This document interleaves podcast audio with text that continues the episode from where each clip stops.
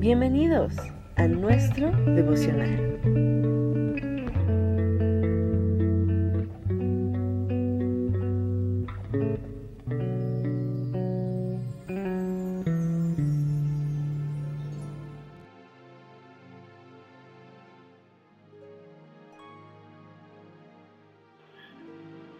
Hola, buenos días, ¿cómo están? Qué gusto saludarles.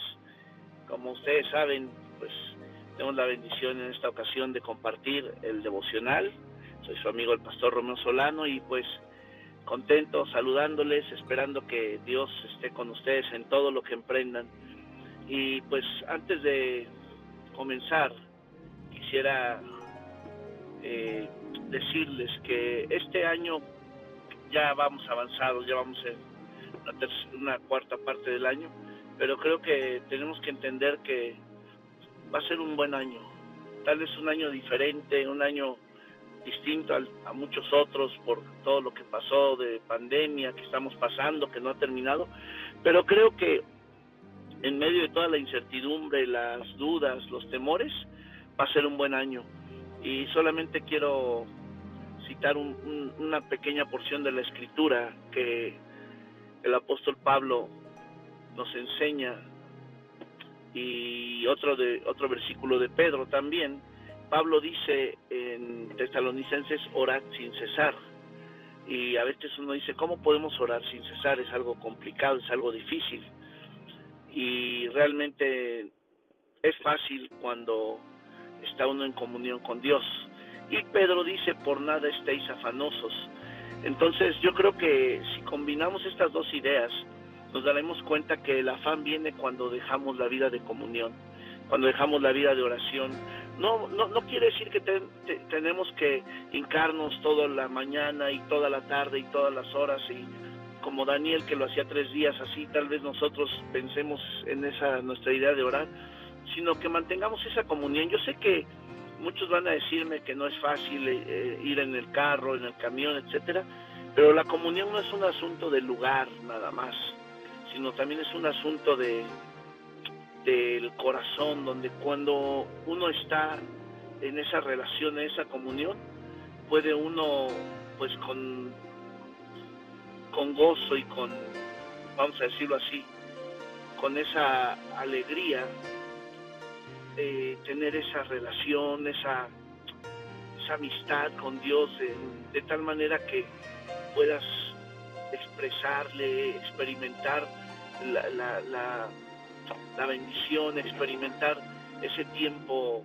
especial donde Dios está contigo, tú estás con Él, donde hablan, donde escuchas su palabra. Yo, yo acostumbro mucho luego, si he tenido tiempos pesados, pues escuchar la Biblia en audio.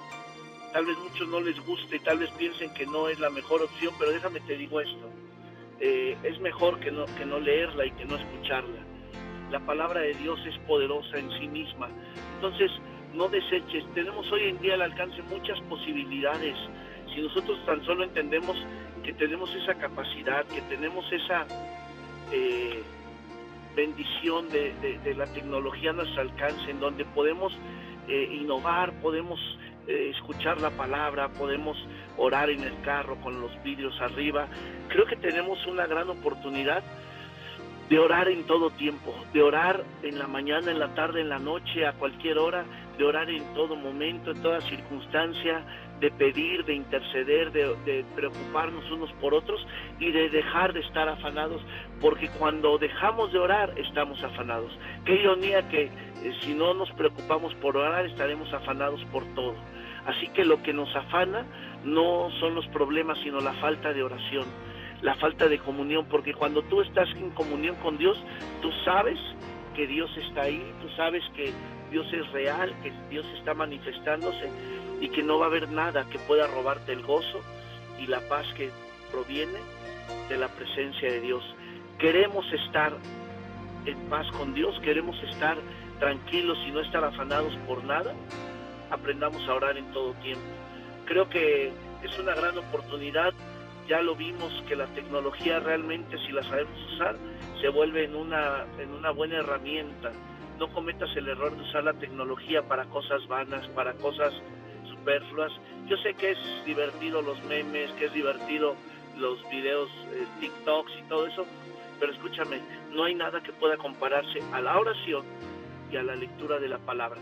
Memes cristianos no son la palabra. TikTok cristiano no son la palabra. Pero la relación con Dios se mantiene a través de dos cosas. La comunión a través de la oración y la lectura de la palabra. Son nuestras mejores herramientas. Así que no descuides, para que no estés afanado, mantengamos esa comunión. Que Dios les bendiga. Gracias por este, esta oportunidad de compartir un tiempo y esperamos pues que pronto podamos volver a, escucharnos por aquí y qué bendición que esperando que Dios les ayude, les fortalezca y les sustente en su ministerio a cada uno. Bendiciones a todos y gracias.